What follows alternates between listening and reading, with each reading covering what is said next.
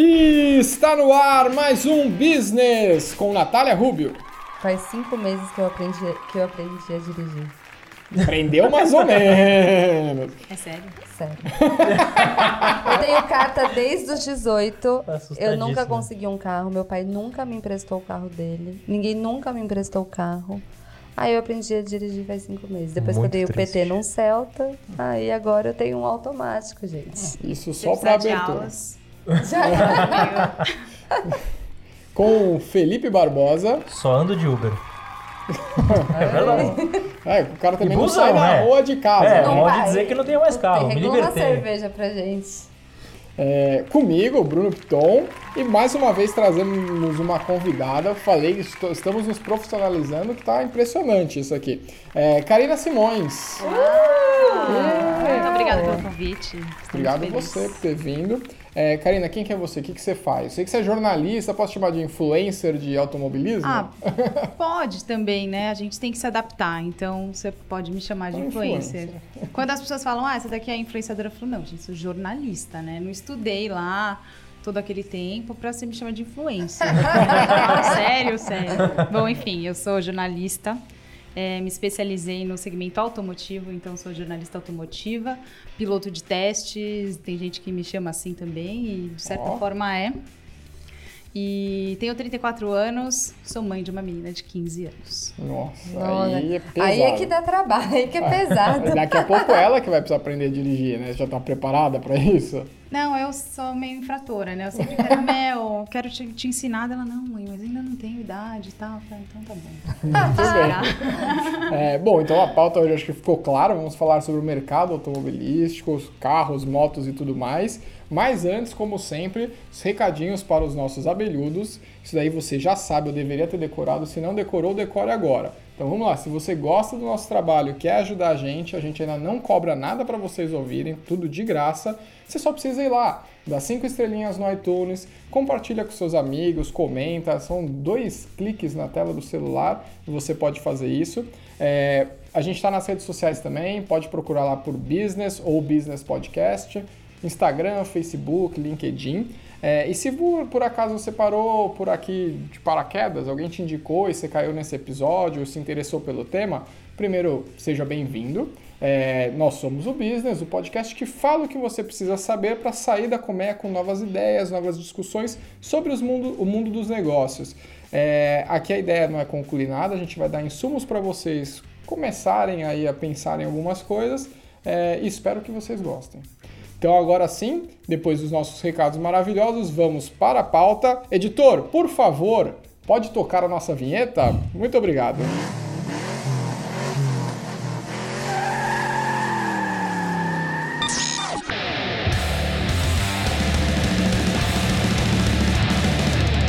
Business! Business! Business! O podcast que fala o que você precisa saber.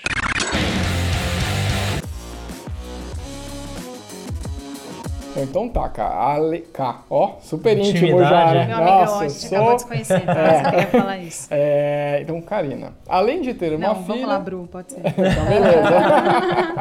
É, conta mais de você. Por que, que você está aqui? Quem é você para falar sobre automobilismo? Bom, na verdade, eu acho que as pessoas se surpreendem, né, ainda com isso. Ah, uma mulher gosta de carros, né? Sim, gosta. E isso veio muito é, por influência do meu pai. Meu pai é um aficionado por carros. Ele começou, enfim, ele é português, morou na África. Lá ele tinha vários carros e motos. Meu avô colecionava carros e, e eles eram muito, ele e os irmãos tinham moto já na época. Saíram de lá quando estourou a Guerra Civil, em 74, vieram para o Brasil, tiveram que começar a vida aqui. E o que ele sabia fazer, é, ele fez como se fosse um colegial técnico, onde aprendia vários trabalhos manuais, entre eles soldar e tal. E ele começou a trabalhar como, com funilaria de carros. Então, ele e o meu tio trabalhavam com isso. E aí ele começou a vida é, em oficina de em oficina de carro, é, reformando carros para vender. E aí depois, enfim, conheceu minha mãe, casou, né? Eu nasci uma menina, né?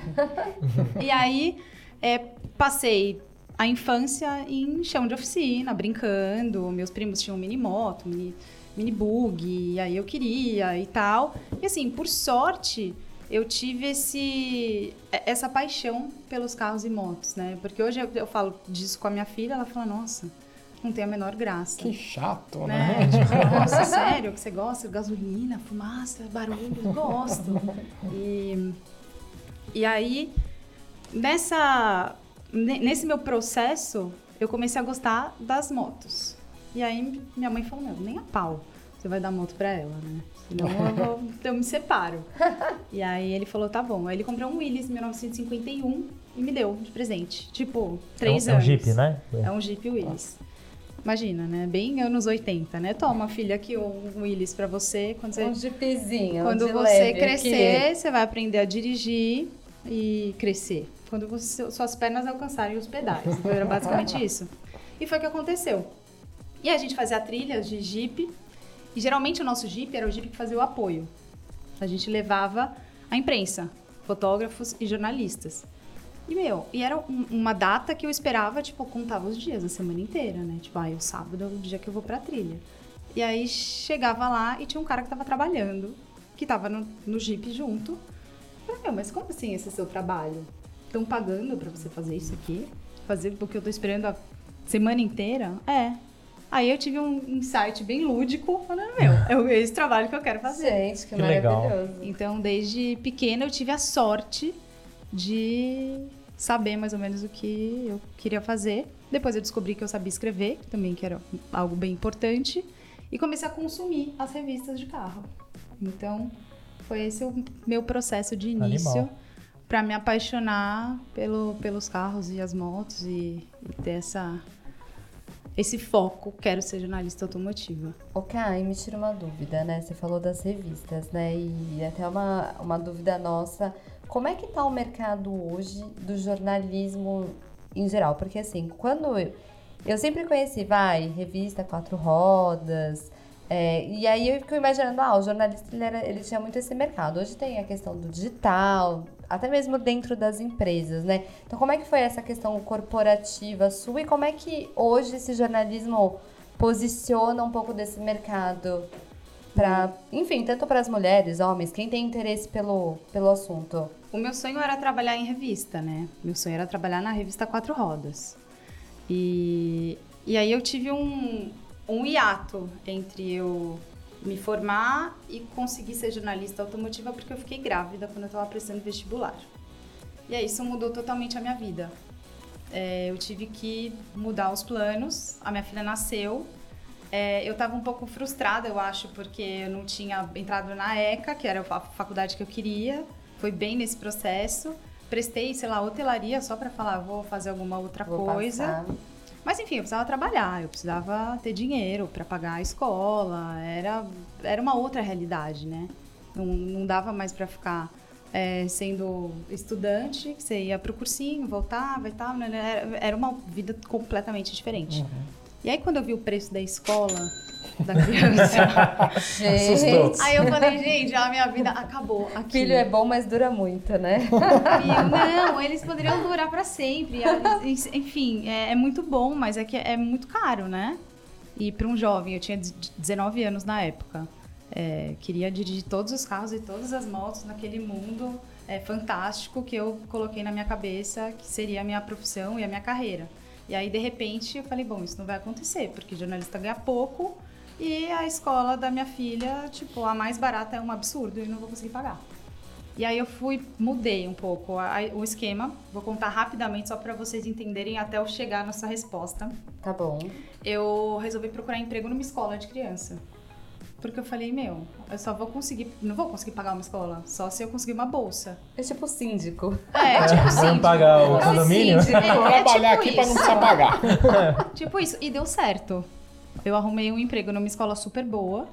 E aí a Mel começou a estudar lá e ali eu comecei a minha vida. Então, assim, eu fiquei na, na escola até ter vontade de enforcar uma criança. Assim, falei, meu Deus, não é esse o meu perfil. É, e aí saí de lá, fui procurando outras oportunidades, enfim, trabalhei com paintball, virei fotógrafa. várias coisas. Nesse meio tempo, eu fui convidada por uma revista pra fazer uma entrevista, uma revista de carro. E Porque eu tava sempre, meu, procurando alguma coisa nesse Você usava o quê? segmento. Blog na época? Ou era procurar mesmo como um emprego? alta vista, né? Lembra? Nossa. É, diretório. Nossa, tinha o Minero KD. Cadê? É porque hoje Cadê? parece muito fácil. Você posta no YouTube, você tem sua rede social. Mas e na época, como é que a galera conhecia? Você ia com o portfólio assim embaixo do braço? Eu Como é tinha um amigo que fazia cursinho junto comigo que queria a mesma coisa. É, e ele foi e eu não. Então, ele sempre falava, meu, isso é sua cara, porque eu sempre tive Jeep, moto e tal. Então, ele falava, meu, esse trabalho é sua cara, é sua cara. E ele me incentivou, assim, muito a não desistir. E aí, fui na entrevista, e aí eles me, fal me falaram, ó, legal, a gente quer te contratar, embora a gente não contrate mulher. Nossa. Sério? na cara, Aí Foi eu falei, assim? nossa, ao vivaço. foi a primeira vez que eu, eu percebi que eu tava entrando num, num meio predominantemente masculino Ambiente que hostil, né? seria um ambiente hostil, assim. Eu falei, putz, meu, sério? Sabe, fiquei com um pouco de preguiça. Aí eu vi o salário que eles iam me oferecer e falei, não posso aceitar. Passou. Voltei, né? Falei, legal que eu não vou trabalhar com essa galera, mas é, tô mais tranquila porque com essa grana eu não vou conseguir sobreviver. É, mas tava muito frustrada porque deixei o meu sonho ali pra trás. E era uma revista. E eu queria trabalhar em revista. Enfim, depois de um tempo, é, foquei.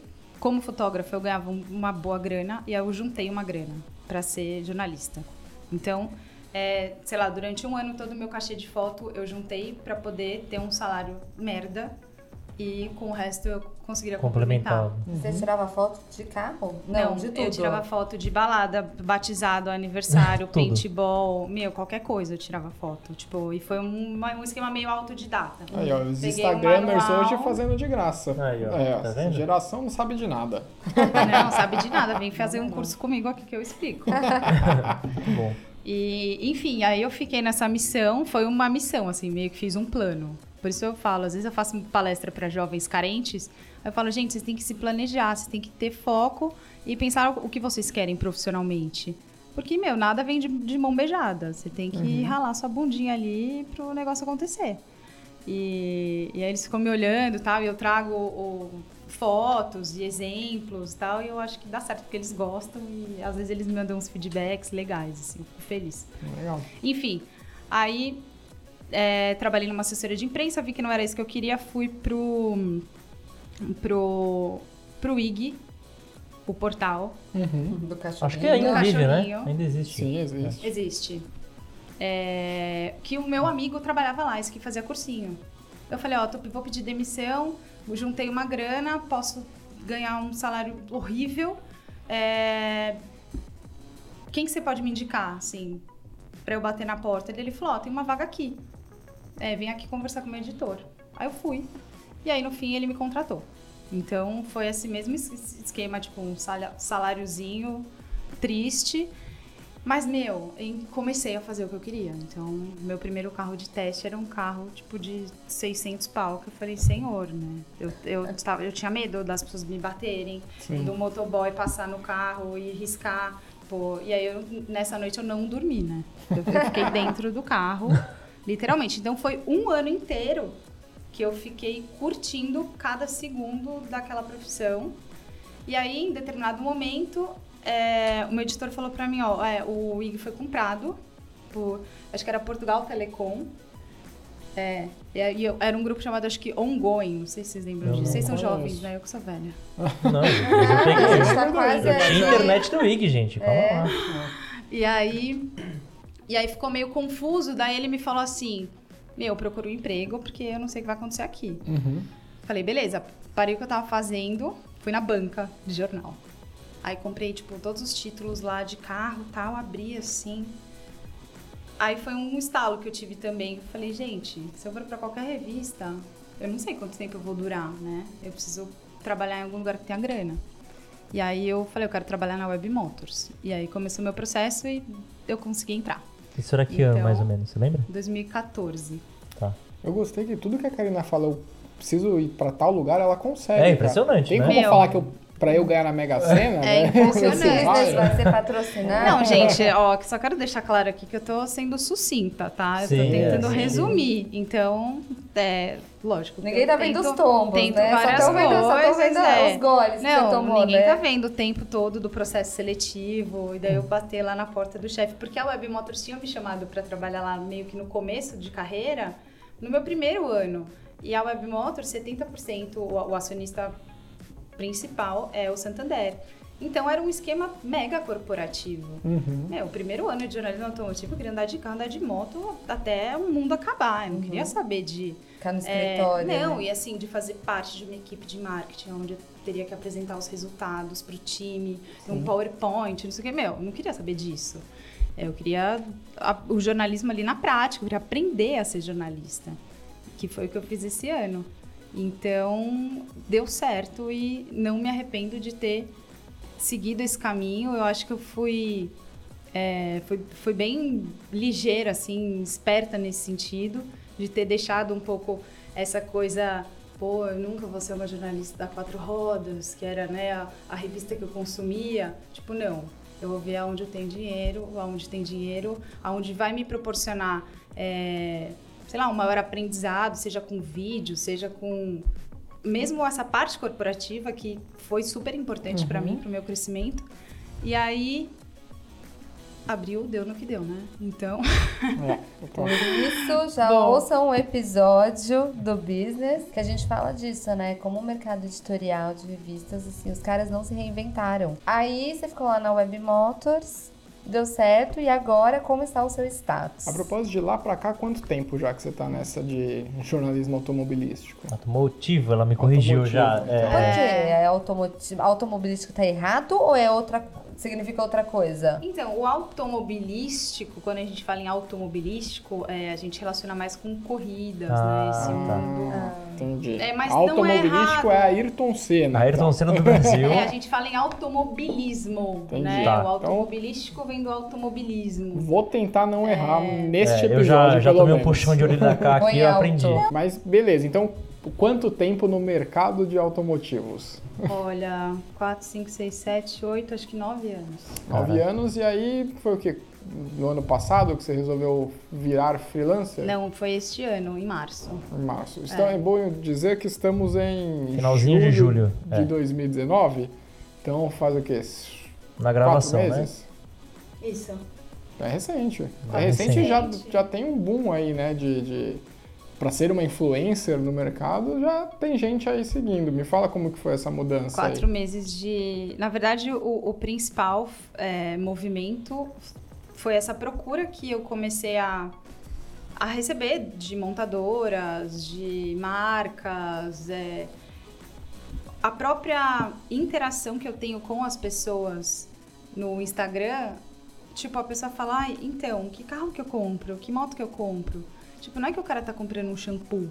Ele tá comprando um bem que custa 70, 80, 100, 150 mil reais, né? Às vezes o cara juntou a vida toda lá, o dinheiro dele, e ele vai comprar exatamente o que eu tô falando pra ele comprar. Então é uma grande responsabilidade, É que ele né? quer culpar alguém. É igual meu pai que vai em agência Também, bancária. também, Eu, eu falo que ele vai lá porque ele quer culpar alguém se der errado. Então, isso é uma coisa também que eu tomo muito cuidado. É, eu, nunca, eu não falo bem do produto se eu não acho que ele é bom.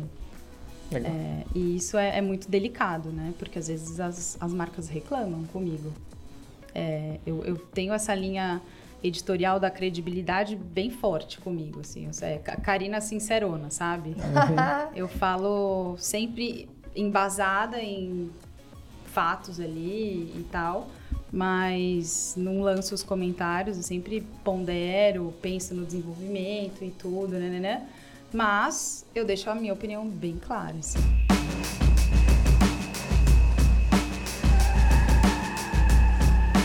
Bom, então assim, a gente deu um overview aí na Karina, por que, que ela tá aqui, por que, que ela é importante, pode, tem propriedade para falar, credibilidade. Moral. Exatamente. É, mas então vamos falar do mercado, de automobilismo, não vou errar mais. Automotivo? É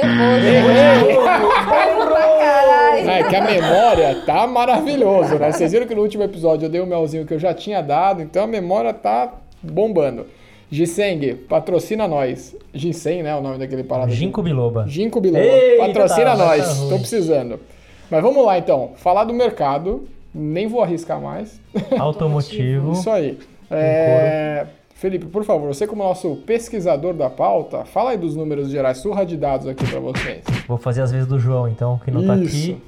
É, do PIB, a parte industrial, 22% do, do, desse PIB vem do setor PIB automotivo. brasileiro. PIB brasileiro, estamos falando do Brasil, tá? Em 2016, que é o dado mais atual que a gente tem, foram quase 72 milhões de carros.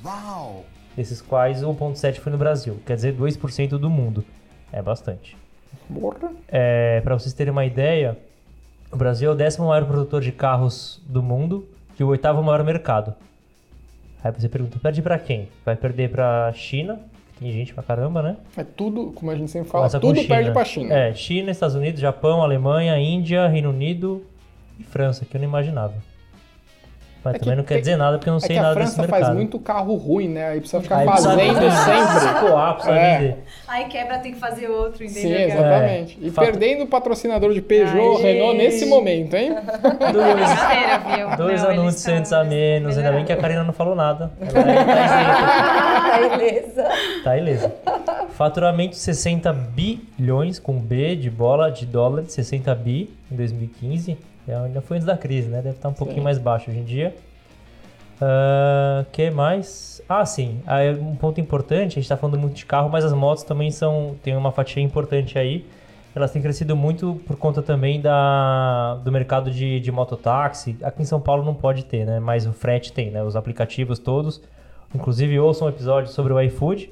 Top 5 aí dos nossos episódios mais ouvidos. Uhum. Então, não são, nesse caso, o que alavanca o mercado não é, pelo menos em volume, não, é, não são as motos caras, né? São as motos mais em conta. Sabe quais motos alavancam hoje? Conta pra Os gente, cara. scooters. Scooter? Sim, é, a gente, o, o número desse mercado só cresce e a gente vê um movimento das montadoras apostando muito nesses produtos, porque são produtos fáceis de, de pilotar, então são amigáveis, né, para quem não sabe pilotar moto, não sabe trocar marcha, é, é muito fácil de pilotar, então qualquer um consegue. É, tem, tá errado completamente, mas mulherada que anda de salto, é, ou às vezes vai para o trabalho, você vê muito executivo que vai é, vestido de terno e tal. O scooter ele protege um pouco as suas pernas, então você não vai chegar todo é, arregaçado lá no seu trabalho, Todo entendeu? né? Exatamente. É, é muito econômico e manutenção baixíssima. Tem scooter que faz 50 quilômetros com um litro de combustível. Caraca. Nossa. Então, assim, Porra. às vezes você paga 8 mil reais no scooter e você roda com um litro de combustível, sim, muito.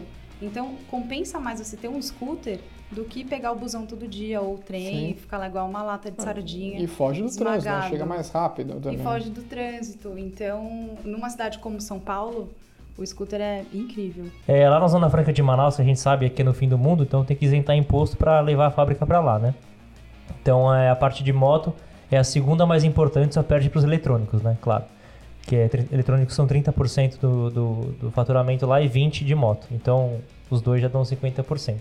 Encerra-se agora a surra de dados. Sim. E agora, então, vamos lá. Voltamos à programação normal, né? Então vamos lá, vamos falar primeiro de, de, de forma generalista.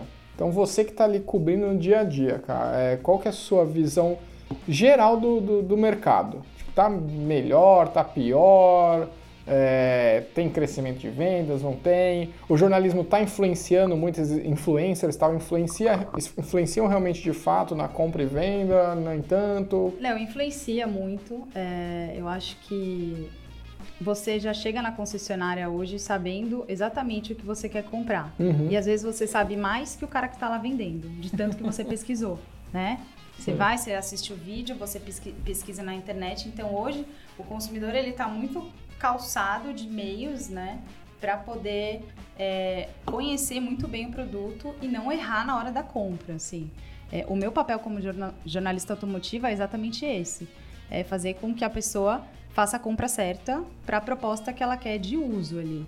É, agora, falando em mercado de uma maneira geral, é, a gente tem sim um crescimento, uma recuperação do mercado automotivo no país.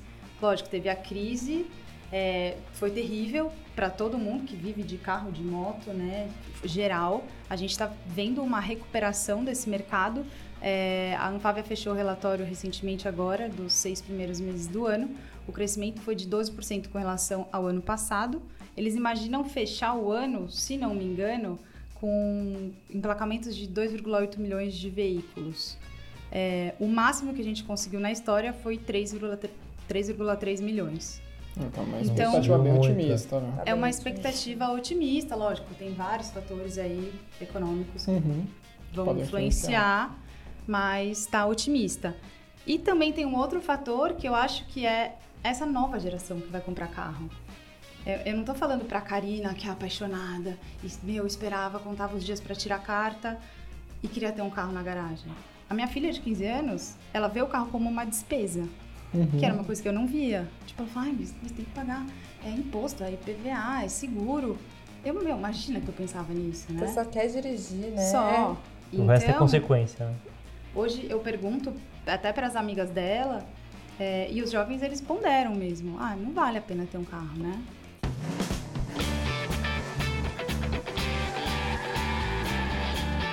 Bom, então, é, então, assim, eu não sei se é uma percepção, é, na verdade é uma percepção minha, eu nunca pesquisei nada especificamente sobre isso, mas esse mercado me parece que ele, ele é muito volátil ou muito, como eu posso dizer, ele sofre muito com mudanças de governo ou com crises, com mudanças macroeconômicas ali. E o governo sempre tenta influenciar de alguma maneira que o mercado esteja pelo menos estabilizado, né? Então, com redução de, sei lá, IPI, CMS, esse tipo de, de- de impostos e tal. É, Você consegue me falar por que que... é- Bom, primeiro se é, se é verdade essa percepção minha, né? Se é real. E por que que ela é tão importante para a confluência do país funcionar? É, eu acho que tem alguns fatores principais que fazem essa economia girar, assim, essa economia girar, que é a, a inflação, Uhum. né? Como, como ela se comporta, é, a linha de crédito para que as pessoas consigam financiar os veículos, isso é extremamente importante. Você vê que quando não tem crédito, eles não conseguem comprar e aí fica tudo encalhado na montadora, aí vem o governo, aí dá uma folga na linha de crédito e tal. É, isso é, é extremamente importante. E o último fator, eu acho que é a taxa de juros. Então, quando esses três estão funcionando de uma maneira é, meio que sincronizada, é, tá dando uma corda ali para que o consumidor consiga adquirir esses bens mais caros que são os carros, as motos e tal. Cá, me tira uma dúvida. Eu já fiz essa pergunta pro pessoal do Beercast, que a gente fez um episódio sobre cerveja, mercado da cerveja. O editor coloca aí o número. Episódio 19. A pergunta vai ser a mesma pra você. Ai, A meu gente- Deus. É, você já imagina o que é, né? Os carros custam um absurdo aqui, né? Então um carrinho popular bem, bem meia boca, 50 pau, né? 45 pau, que é 1.0 e olha lá, agora que é obrigatório, né? ABS e, e, a- e airbag, antes Airbag. nem isso tinha. E você vai lá pra fora, meu... O mesmo modelo, o mesmo carro saído do Brasil, inclusive. É, tem- além de ter isso, você vai lá, meu, vou, ah, vou dar um rolê, vou alugar um carro básico nos Estados Unidos. Tipo, o carro mais básico, cara, é um puta de um sedã que faz tudo, sabe? E isso mesmo, o dólar que ajuda a gente um pouquinho em relação ao euro, mesmo na Europa, não tem porcaria, sabe? É. O tal, a gente chega no total do custo do Brasil. Tipo, é só imposto, Ah, é margem, é. Você consegue falar pra gente um pouco desse assunto? Consigo. É, Da tua opinião Você também, falou fica à vontade. sobre os carros de fora, né? É um, é um paralelo que muitas pessoas fazem. Ah, mas eu fui pra fora e lá o Golf custa tanto. Tem o lance da variação cambial, que pesa muito. Então, quando a gente fala de carro importado ou peças é, que vêm de fora, isso realmente é repassado para cá. Então, o custo aumenta. Aqui no Brasil tem o custo de produção. E eu acho que, além de todos os impostos, a gente tem uma, um, um processo logístico arcaico. Tudo isso entra na conta, né? Você vê, é, meu, cegonha. é, são coisas, as estradas do Brasil são estrada, né? terríveis. Tem a questão do combustível para fazer toda essa logística. Eu acho que o processo de logística encarece muito e também tem o repasse. Que a montadora ganha um pouco, o revendedor ganha um pouco E aí vira esse absurdo que a gente, que a gente vê. Mas aí, Mas, por assim, exemplo, os impostos é, pesam muito. você pegar um carro bom, aí posso dar, um, posso dar uma bola fora aqui, você me fala, sei lá, um Corolla é feito aqui no Brasil? O Sim. Civic? Sei Sim. lá, são carros bons. Se você pegar e comparar o valor do- desses carros no mundo inteiro, provavelmente o Brasil é um dos mais caros do mundo. Sim, E aí tudo isso você atribui ao câmbio, à malha rodoviária que é uma, um lixo. é, a questão logística e é, o custo Brasil. Essa É palavra isso que mesmo, essa usou. palavra é horrível, mas é isso, É é horrível, isso. mas é, não só de carro, qualquer produto. é, Qualquer um entra mesmo. o custo Tá no Brasil. pacote. É caro. E como é um bem alto, um valor alto, né, piora, né, claro. Mas o que assusta são, são os impostos. A gente vê para carros montados aqui, é, às vezes eu converso com, enfim, com gente que faz a gestão de peças, né? É, mesmo coisas produzidas aqui, cada fornecedor é, é um, é um preço, sabe? Não tem um critério. Então é muito difícil você trabalhar com essa flutuação de, de valores, entregar um produto para o seu cliente final sempre no mesmo preço. O cara já chuta lá em cima e fala: Meu, vamos trabalhar nessa margem aqui. E é isso. Você diz de carro e de autopeça, os dois. Sim. É, Tá. porque tá tudo. é, você fala do Tudo carro junto. que vem importado ou do carro que é montado aqui, que precisa de um índice de nacionalização, que usa várias peças que são é, feitas aqui no Brasil. É, é, é um pouco meio jeito brasileiro de ser, assim, é um pouco bagunçado o esquema. Tá. Tem um lance muito forte com a Argentina, né? Não sei se a Tem. gente compra deles ou a gente vende pra eles. A gente vende para eles. Tanto Eles é que a nossa fudidos. taxa de exportação agora recente foi péssima porque eles estão fodidos. E aí a gente não Eles consegue vender. compraram, a gente não consegue vender. Então tem É. carros parados aí que deveriam Legal. ter ido para lá. apesar do, do- da discrepância de valores, a qualidade do carro nacional ela é relativamente Inferior. boa ou não? Não, ela é re- relativamente boa. Eu acho que mudou um pouco essa percepção, né? Depende muito das montadoras, né? De montadora para montadora e de quanto aquela montadora eh, se propõe a cuidar da qualidade do, do que está entregando. Né? Acho que isso faz bastante diferença. Mas rola aquela coisa de, ah, vou pôr uma peça que não tão boa pra baratear e aumentar minha margem, alguma coisa do Tem, tipo? lógico.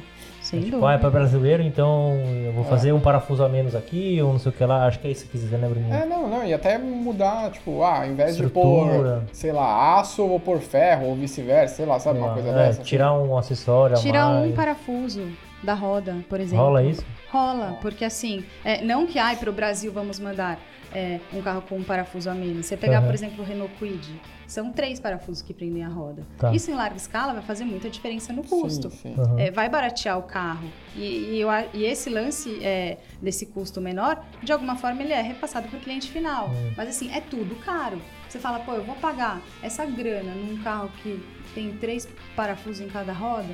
É, no desenvolvimento do carro, eles já pensam nisso.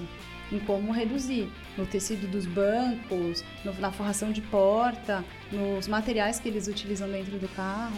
Tá, é, tipo assim, é, o Quid para mercados difíceis como o Brasil, que é tudo caro, É eles têm a versão light, vamos dizer assim. É isso, não é pra ferrar a gente, não é isso. É, eles fazem É pra tentar o preço ficar um pouco mais. É, mais É atraente, Tá, na verdade, para eles tentarem vender. Porque no fim o que todo mundo quer é vender. Lógico, Entendeu? óbvio.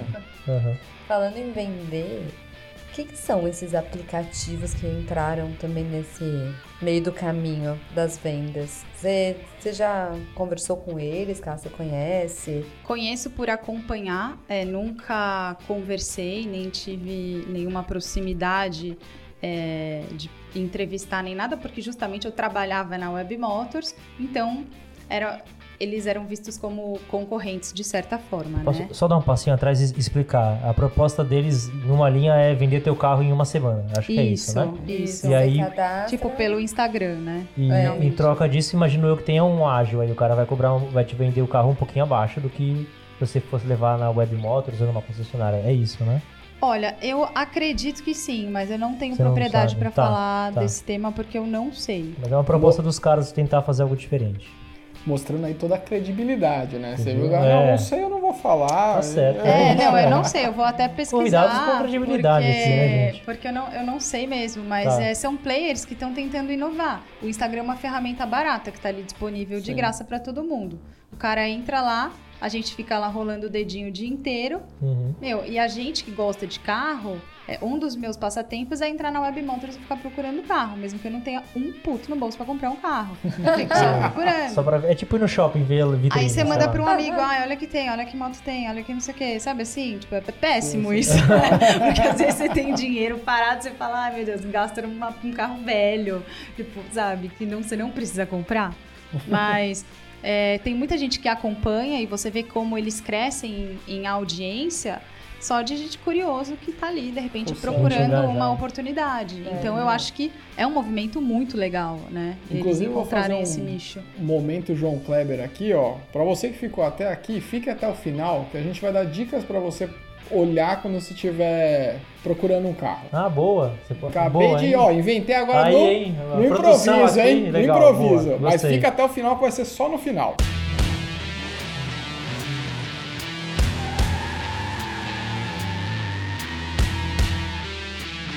Bom, então é o seguinte, cara. Você falou lá no começo da conversa que você tem uma filha de 15 anos, não é isso? Ai, meu Deus, nem me lembra.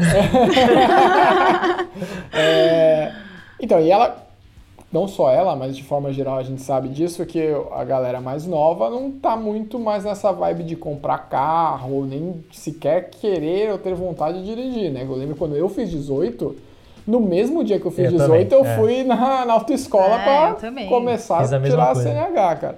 E agora isso Só a daí Nath que mudou. demorou muito pra. Gente, passada, que humilhação. Demorou 10 anos mais, né?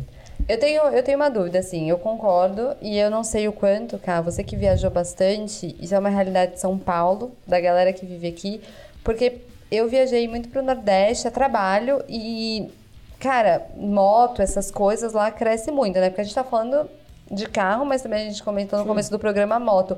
Como que é essa realidade um pouquinho, Brasil, para esse público mais novo? Enfim. E aí, deixa, deixa eu, antes de você responder, complementar. É, a gente tem esses aplicativos aí de, de transporte, né? Uber, 99 e tal.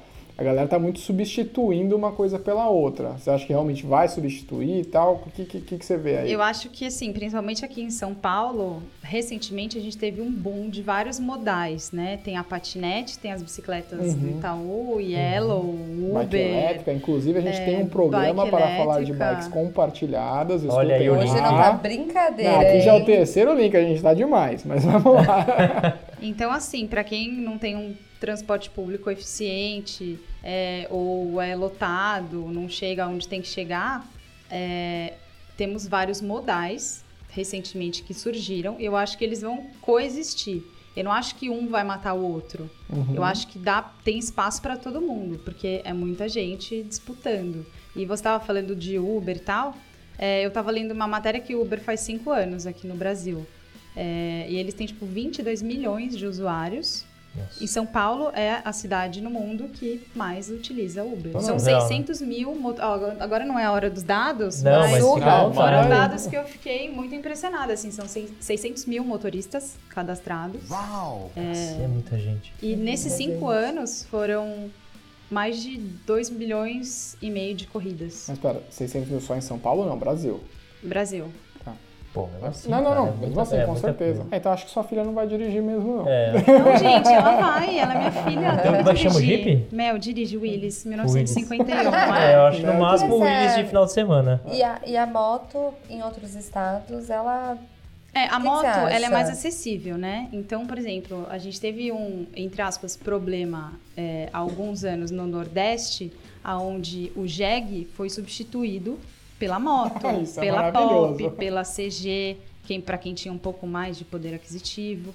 É, então, a gente vê nessa parte norte-nordeste, meu, uma invasão de Pop, CG e um monte de jegue no meio da estrada. E aí, Aí os vem o cara de carro, bate...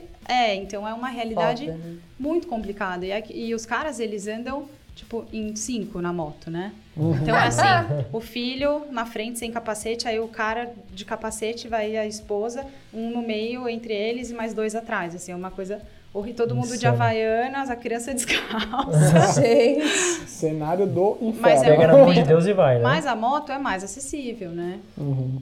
Com 5 mil você compra uma moto, com 3 mil você compra uma moto. quando você fala teste, é assim, eles te dão, por exemplo, a montadora chega, te procura, Cá, tá aqui, você vai ficar um mês ou ela te dá de presente? Não, Ah, Porra, esse Como é que é? Não sei, gente. Eu não Ó, conheço. É, é um esquema de comodato. Tá né? bom. Eles emprestam o produto. Então, Se geralmente. você zoar, você paga. Ou não Mais ou menos, é. Se, ele, se eles, sei lá, perceberem que você zoou o produto porque você tava fazendo merda, Uhum. aí eles vão falar, ó, paga aqui porque não sou obrigado, né? Mas se foi um, ai, caiu, bateu, deu Uma algum... raladinha. É, deu uma raladinha aqui e ali, eles passam um pano lá e, e trocam. Só não chama mais, né? É, só nunca mais te convida. Você vai contar do Rola? Não, Ou vou, é vou contar, vou contar do rola, vou contar do rola. É, então, mas só pra concluir o lance do teste, geralmente a gente fica uma semana com o produto. É, seja carro, seja moto, né? Quando é carro muito exclusivo, muito caro, são quatro dias. Conta aí uns fodões. Putz, ah, todos os Porsches, na minha opinião, são fodões. É, o BMW 8 eu já peguei, que é um híbrido, tipo, de 800 pau. É mais Nossa. caro que o meu apartamento. Tá tranquilo. É... Ah, tem muito carro legal, assim. Carro também é, é, é legal porque a gente sente, na, assim, na prática, é, quanto a tecnologia avançou em diversos quesitos ali, né? Você tá acostumado com o seu carro de todo dia, de repente você entra numa nave dessas e fala, meu, os engenheiros realmente estão fazendo coisas incríveis. É. Mas então, voltando ao rola, É é, então, eu caí algumas vezes no off-road, é, porque no off-road é normal, a gente cai o tempo inteiro. Mas na estrada, meu maior susto foi quando eu fui literalmente atropelada por um Discovery da Land Rover. Ele tava no celular e passou por cima de mim, tipo, a 180 por hora. Você tá brincando. O que é maravilhoso, cara. Assim, eu já, já é ridículo, igual que o momento ONU, né? Vamos ser É. politicamente corretos. Mas assim, já é absurdo a pessoa que dirige no celular e tal. Agora, na estrada, cara, eu acho surreal num nível absurdo, é muito rápido, né? velho. É muito rápido. É, Tem a conta, cara. né? Tipo, a 180 por hora, um segundo no celular, sei lá quantos metros você anda, né? Não, e como quando você tem um carro muito potente, com um isolamento acústico ótimo, Tá. Você não percebe a velocidade, né? Você não acha que você tá a 180. É, eu imagino que ele tava a 180 porque eu tava a 120. E tinha um cara do caminhão que falou: Meu, ele passou muito mais rápido que você. Ele tava do, do caminhão, o cara do caminhão tava do lado. Então. Mas enfim. como, como que foi exatamente? Você tava lá tal e você só Tava lá na um estrada tranco? 120, de repente eu vi o céu, vi minha moto, falei, gente, morri, o que que tá acontecendo? E aí quando eu caí, eu caí de ombro. Foi aí que trincou meu ombro, e aí eu fui deslizando, veio um caminhão, freando aquela fumaça, eu olhando pra cara do motorista, o motorista olhando pra minha cara. Sabe aqueles torcida, né? milésimos Nossa segundo Senhora. que você fala, meu, fudeu. Nossa. E aí minha moto ficou presa embaixo do carro dele. Então o eixo dianteiro é, ficou pressionando minha moto no asfalto. Então ficou saindo aquele fogo, sabe? É uma cena. E aí. Aí ele não conseguia sair, obviamente, porque a minha moto estava presa embaixo do carro dele, eu tive que ficar parada lá. E não aconteceu nada, assim, eu, eu tenho sete parafusos, uma placa no braço. Nada, tranquilo. Mais perto do que poderia nada. acontecer, não Mas você tava mega equipada, né? Você tava de Robocop lá, Tava, Power tava Ranger. Totalmente equipada. Capacete, luva, macacão, bota, protetor de coluna, tudo. Mas agora vem cá, o cara saiu do carro e falou o quê, né? Ele, Foi mal. Eu, eu nunca vi a cara desse cara. Como Sério? assim? Como assim? Eu tava com meu namorado na época, ele tava na moto da frente. Uhum. E aí ele parou a moto, veio correndo, né, pra saber se eu tava viva. Tipo, ah, você tá bem? Eu falei, tô. Eu falei, meu, pega aquele senhor, né, pra eu não falar. É, falei, a moto? Eu queria saber da moto. A moto, meu, A doente, né? Gente, A é moto. assim. É, eu falei, meu, como que tá a moto? Ele falou, ele falou, meu, esquece a moto. Acabou a moto. Eu falei, meu, então pega aquele filho da puta lá e pergunta por que, que ele me atropelou. E aí ele, tipo, não quis me andar até mim e. Ele ficou dentro do carro, é perguntar. isso? Você Não, ele desceu carro? do carro, só que Ah. como é, a moto. Ele não conseguia nem frear o carro, praticamente, né? O carro foi deslizando com a moto embaixo. Nossa. Então ele parou, sei lá, uns 200 metros pra frente da onde eu tinha parado. Então ele não voltou, assim, pra perguntar aí se tá bem, precisa de alguma coisa.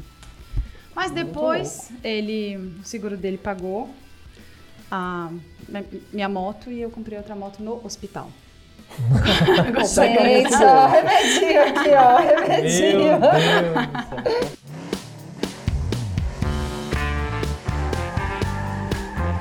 Então, mas aí, já que a gente falou de erros de motorista, quero a opinião sua, cá, sobre carros autônomos. Não precisa de motorista. Vai errar, não vai errar? Você acha que tem futuro, não tem futuro? Ó, eu acho que é mais uma questão de infraestrutura das cidades para que esses carros é, comecem a circular do que tecnologia, porque a tecnologia já existe e os carros funcionam. Tem carros é, semi-autônomos aqui no Brasil que às vezes eu testo na marginal, tipo eu, eu entro lá perto da minha casa, coloco no modo autônomo, ele faz a curva, não preciso fazer nada.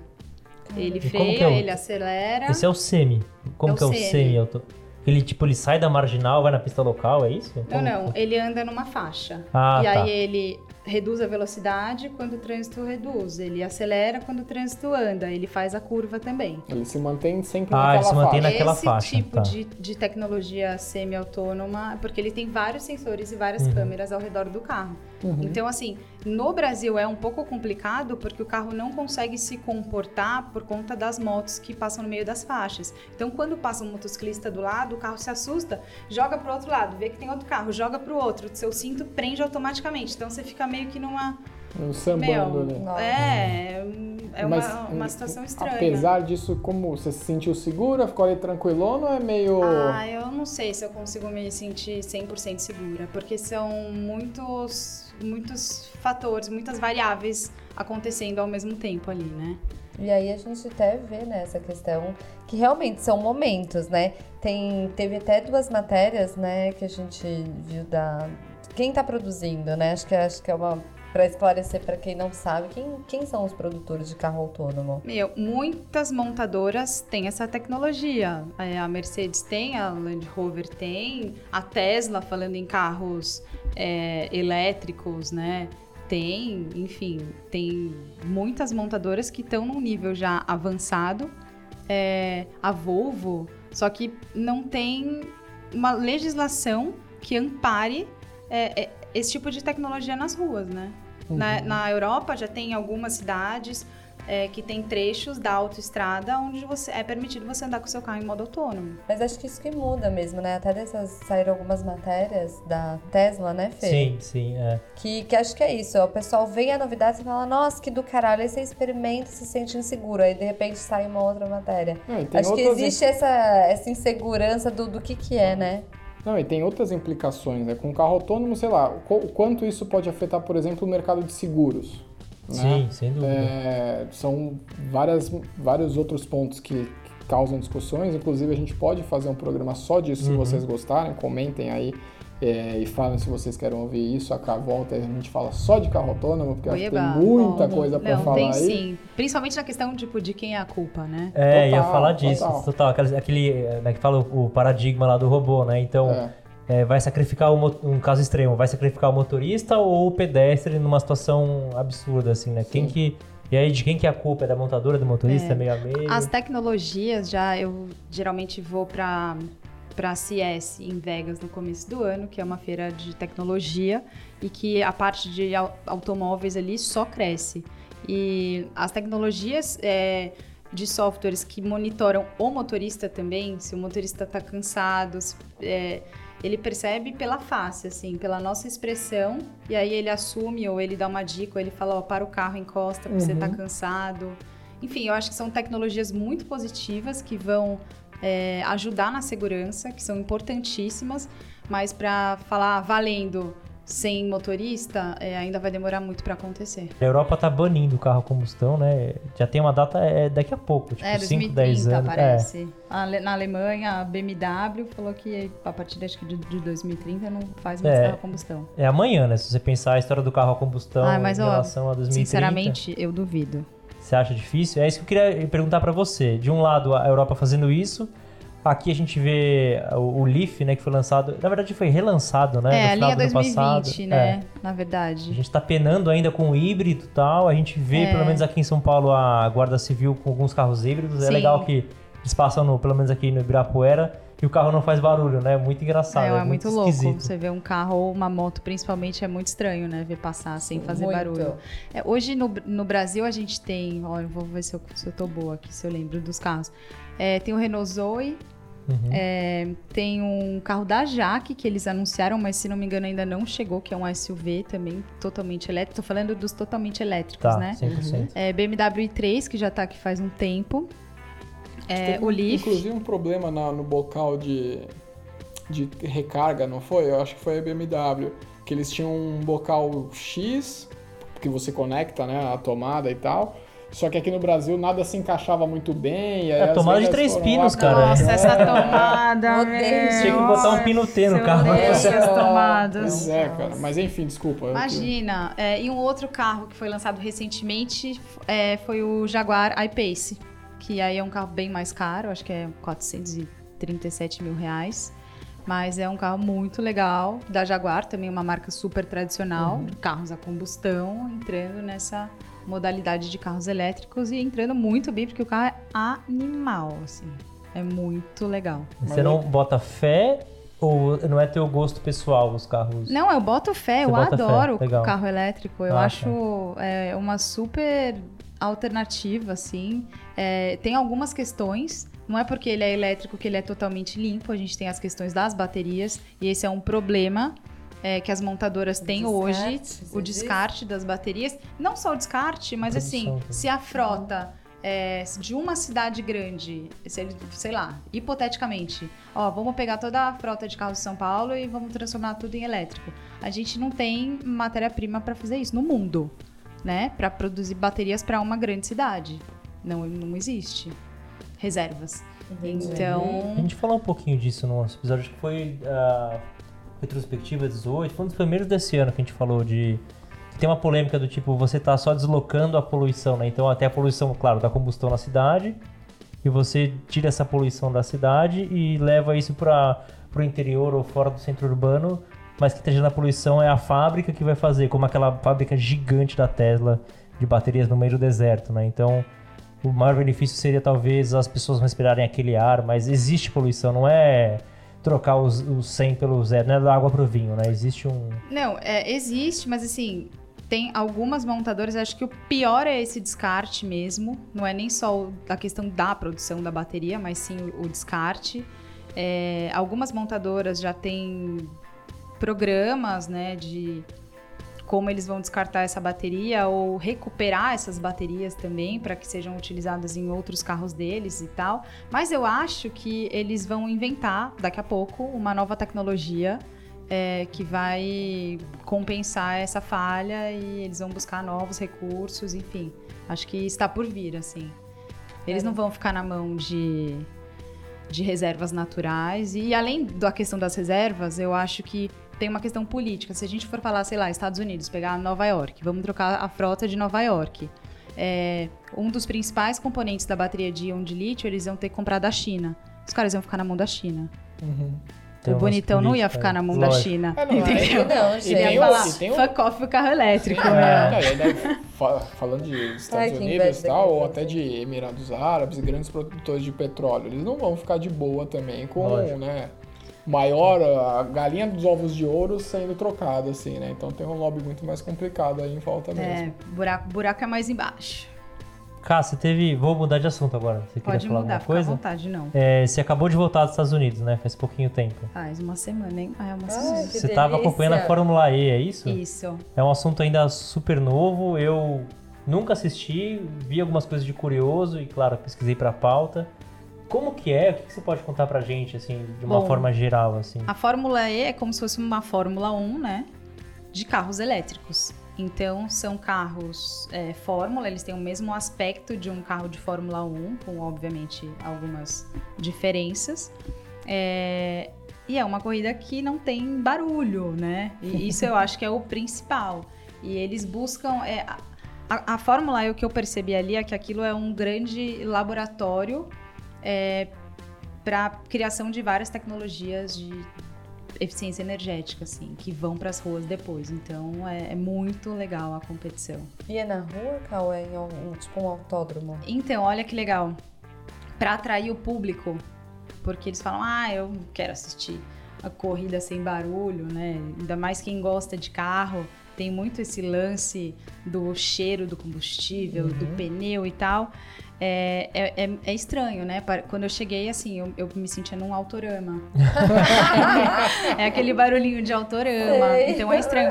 E aí, pra eles é, chamarem o público, eles fazem muito mais que uma simples corrida. Na verdade, a corrida é uma das atrações, né? Eles colocam shows, eles colocam várias ativações. É, tem um espaço ali que é como se fosse um mini salão do automóvel, onde as principais montadoras mostram as tecnologias é, de energias limpas e elétricos e tal, assim. É, é muito, muito legal. E para atrair o público, eles vão, na verdade, até onde o público está. Então, todos os circuitos são circuitos de rua. Você não tem Legal. que se deslocar para um autódromo. Acontece no meio da, da rua de grandes capitais. Paris, Roma, Hong Kong, Nova York. Legal. Mas e, e tem uma galera que vai, já tem seus fãs ali. Tem uma galera que 1. vai, mas assim, é muito mais tranquilo de cobrir. É, a sala de imprensa Uhum. você consegue comer. Você vai comer, você vai em alguma competição, meu, é um Deus nos acuda. É um Né? caos. Caos É total. tipo o bolo de São Paulo, sabe? Tipo, tipo São Paulo. Terror. É a Nossa vida de um jornalista na sala de imprensa de um grande evento. Todo É o mundo aniversário no de chão, assim, sabe? Comendo qualquer coisa. Mas assim, lá não. Lá é, ainda tá. Tá legal, né? Assim, obviamente que eu acho que em algum momento vai virar a chavinha, as pessoas vão se interessar mais e, e o público vai aumentar e o interesse da mídia também em cobrir vai aumentar. Mas é muito legal. Uma curiosidade sobre essa corrida, falando em pneus, o desenvolvimento do- dos pneus também são pensados para eficiência energética. Então, diferentemente das corridas de Fórmula 1, onde eles têm o jogo de pneus para o seco, para a chuva, lá não. Um pneu tem que fazer Tudo? Tudo. tudo, tem que ser o seco e a chuva. Então eles tiveram que fazer um mega desenvolvimento e isso influencia não só na produção e no uso do material e tal, mas também na questão logística. Para uma corrida de Fórmula E de 22 carros no grid, eles levam 76 pneus apenas. São só dois jogos de pneus por carro. Para uma corrida de Fórmula 1, 76 pneus vão abastecer apenas dois carros. Caramba! Nossa, é uma diferença. Então, assim, Animal. É uma diferença Tem animal. tipos, né? E aí, sei lá, você tá andando lá, tem uns postos assim de hidratação, que tem uma garrafinha de água que você pendura na sua calça, na sua mochila e vai toda hora você consegue se É, o hidratar. evento todo ele tem essa pegada de sustentabilidade. tem, né, e assim, muita criança, muita, muita, Muito muita legal. criança. Aí talvez aí esteja a saída para os novos, Pro futuro é, lá. é, os novos consumidores motoristas, e tudo né? mais. É. O ingresso acessível também. E só uma coisa, a última coisa nesse, nesse assunto. Os carros são tão velozes quanto de Fórmula 1 ou não sabe me dizer? Os carros são muito rápidos, por serem elétricos, eles têm uma arrancada de velocidade final não. Uhum. É, a velocidade final, é, se não me engano, são 280 km por hora. Mas é, de arrancada, é uma arrancada de é, 0 a 100 em 2,8 segundos. Uau! Então, é mais É rápido bem que um carro de Fórmula 1. Ela falou de cabeça. Tu tinha notado aqui 3 segundos, ela falou 2.8. Você vê que ela sabe mesmo o negócio, né? 3 segundos é a Harley Davidson elétrica, que eu pilotei lá Porque também. é o lance que o pessoal fala do Tesla, né? Os carros elétricos, de um modo geral, têm arrancada muito rápida, que é outro esquema de É, do a motor, entrega né? de torque é imediata. Imediata. Não é progressiva como num motor a combustão. Você, Você pisa. cola no banco. Né? Não, você toma um soco nas costas. é isso, animal. Animal. E tem, só pra encerrar esse assunto, tem os brasileiros concor é, concorrendo, é bom, disputando. Tem. E o Lucas de Graça ficou em terceiro esse ano, né? Acabou a Isso, temporada. é. Ele já ganhou na temporada acho, 17, é, é, 16, 17, 17, 17, 18, 18, 19. É, e aí, no último ano foi um francês, que foi o francês que, que ganhou agora o Verne. É, ele é bicampeão, né? E teve, não sei se o Massa e o. Piquet foram, tipo, convidados e tal. É, não, o Massa ele tava correndo lá também, mas ficou mais pra trás. E tem uma outra competição de carros de rua lá, que é justamente do Jaguar, eu chamo Jaguar é, e-Trophy, dos carros de rua elétricos, então é o mesmo carro que você compra na rua, com algumas alterações Legal. que pilotam lá. E tem o Cacá Bueno e o Sérgio Jimenez, dois brasileiros, eles que lideram, e o Sérgio Jimenez que foi o campeão da temporada. Tipo turismo, tipo Stock Car. que Turismo. Aqui, né? Legal. Bom, então agora para acabar é, o assunto de Ah, automóveis. tem que fazer igual o João Soares, gente. Também Peraí gostei. que eu vou tocar meu Ah, bongo aqui. de novo. E agora para acabar, Ah, exato. Também gostei, cara. O nosso momento, o nosso, nosso momento João Kleber aqui, né? Como forma prometida, nossas dicas aí que você tem que ou que mais te perguntam nas redes sociais, o que você tem que ficar esperto, sei lá, para comprar o carro, para trocar uma peça, sei lá, fazer a revisão. Cara, fala aí três coisas que as pessoas precisam prestar Tá, atenção. pra comprar, eu acho assim, uma dica que muita gente me pergunta, ai, eu tenho 60 mil, que carro eu compro? Meu, Nenhum. tipo, é, quase, quase isso, né? Quase que eu falo nenhum, porque tá tudo, tudo muito caro. Mas qual que é o seu uso? Você tem que saber qual é o seu uso. Então, você que vai me perguntar na rede social, já vem assim, olha, eu uso o carro pra ta- tanta coisa, pra ir pro trabalho ou pra ir viajar, ou eu sou solteiro e uso o carro sozinho, ou eu tenho, tipo, três filhos. Isso faz toda a diferença é, na hora de você comprar um carro. Você não vai comprar porque é, ele é bonito ou também, né? Eu acho que essa questão da estética vai te ajudar até a vender o carro no futuro. Mas qual que é a proposta de uso? Isso faz toda a diferença. Quando você vai comprar um carro, é, eu acho legal olhar a quilometragem do carro, né? Saber fazer uma vistoria com uma empresa.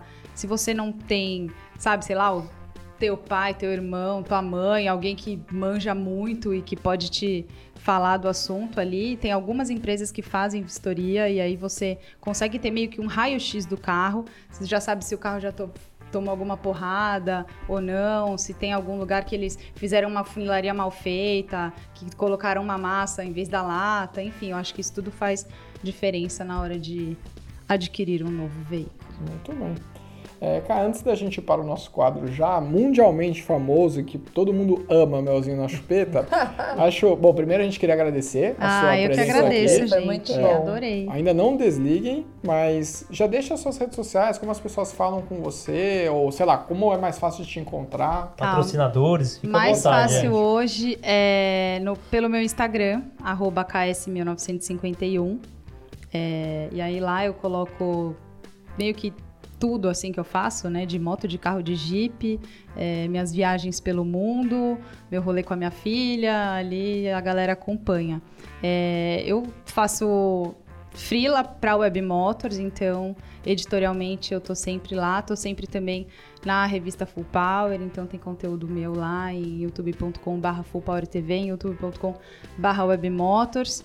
É, em breve lançarei um canal meu no YouTube para mostrar um pouco desses Ó, meus bastidores. Primeira mão, não? Furo de reportagem Vai ou quase? Eu tô, tô na edição do meu conteúdo e tal, e lá, assim, eu vou contar um pouco a minha história com o meu Jeep, é, a minha moto customizada, contar um pouco dos bastidores de viagem, que são muito interessantes também, a galera sempre quer saber. Então, vai ser uma coisa menos editorial, é, que esse, a parte editorial eu vou deixar para Web Motors, para Full Power, para, enfim, Revista Duas Rodas também faz conteúdo, mas vai ser uma coisa mais, mais bastidores, assim. Muito legal. Muito bom. Então vamos agora sim para o Melzinho na Chupeta. Toca aí, editor. Bom,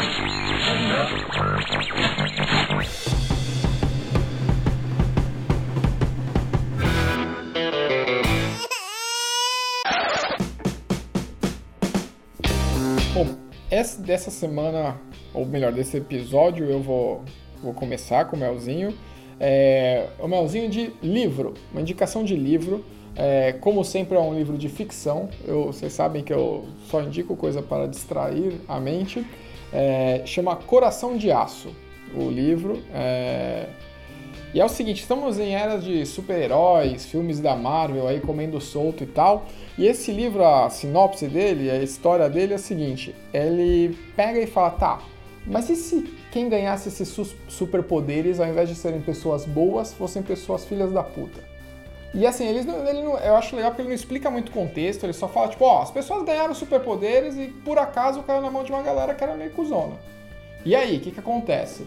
Então é isso, é meio que isso que vocês precisam saber para ler. É bem interessante, é uma leitura bem rápida, porque tipo, ele é bem assim, simples, é fácil a leitura e ele não é muito, muito grande. Eu já li faz um tempo, mas assim, tipo, acho que ele não tem mais de 200 páginas, 250, alguma coisa assim. Mas é bem curioso mesmo, é um assunto engraçado, assim, e é legal porque o protagonista da história, ele é um da galera que não tem poder e que é oprimida por essa galera que tem poder.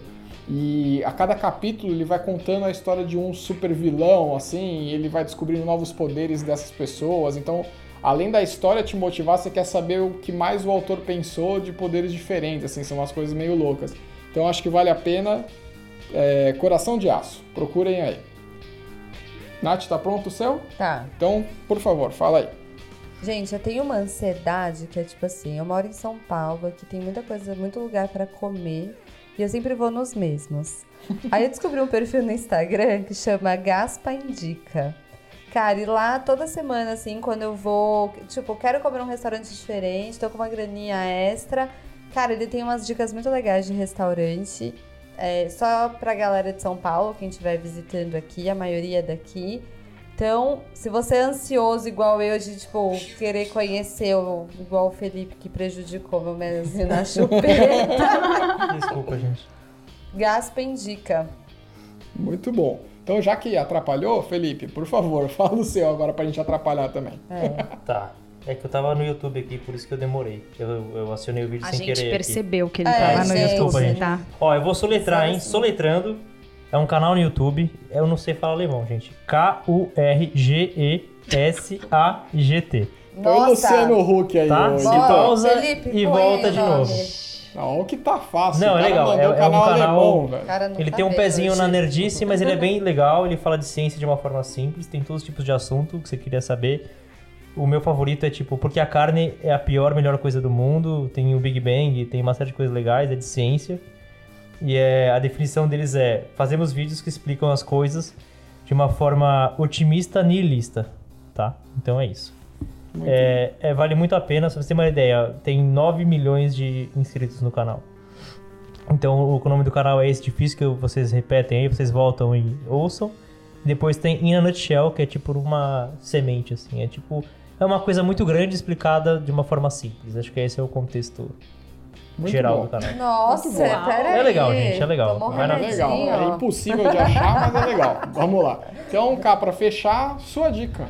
Bom, a minha dica é. Eu acho que a gente falou muito de automotivo aqui, vou continuar nessa linha para quem curtiu. É, vou agora pro automobilismo. Ó. É, é uma dica de um filme que ainda não foi lançado, mas eu tô muito na expectativa por esse filme, então é, é um aviso para vocês ficarem atentos. E quando ele estiver em cartaz, assistam para vocês conhecerem um pouquinho desse de, de- de uma história interessante do automobilismo. É um filme chamado Ford versus Ferrari, vai ser lançado em novembro e explica a lendária história do Ford GT40. É, o Carroll Shelby desenvolveu esse carro para bater a hegemonia da Ferrari nas 24 horas de Le Mans. Então é uma história muito legal com grandes atores. A gente vai ter o Christian Bale, é, Matt Damon. Ó. Então eu acho que se Muito você bom. acha que curtiu o automobilismo, mas ainda não sabe, de repente assistindo um filme, é, pode ser que você curte. E se você não gosta muito de Fórmula 1, é, assista a MotoGP. Eu sempre vou fazendo essa lavagem cerebral nas pessoas. Não, competição é chato. Meu, assiste MotoGP que vocês não vão se arrepender. É, os caras estão de férias agora, mas já 4 de agosto eles voltam com a etapa da República Che- Tcheca. Até ir Checa. pro ar já tá rolando o MotoGP já. Muito bom. E aí é isso. E não assistam Fórmula Truck, que é chato pra caralho. Eu já Não fui uma assim. vez, insuportável.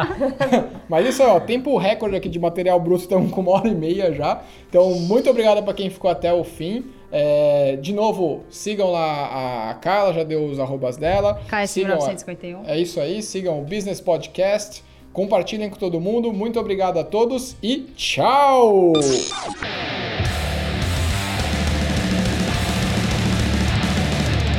Business! Business! Business! O podcast que fala o que você precisa saber.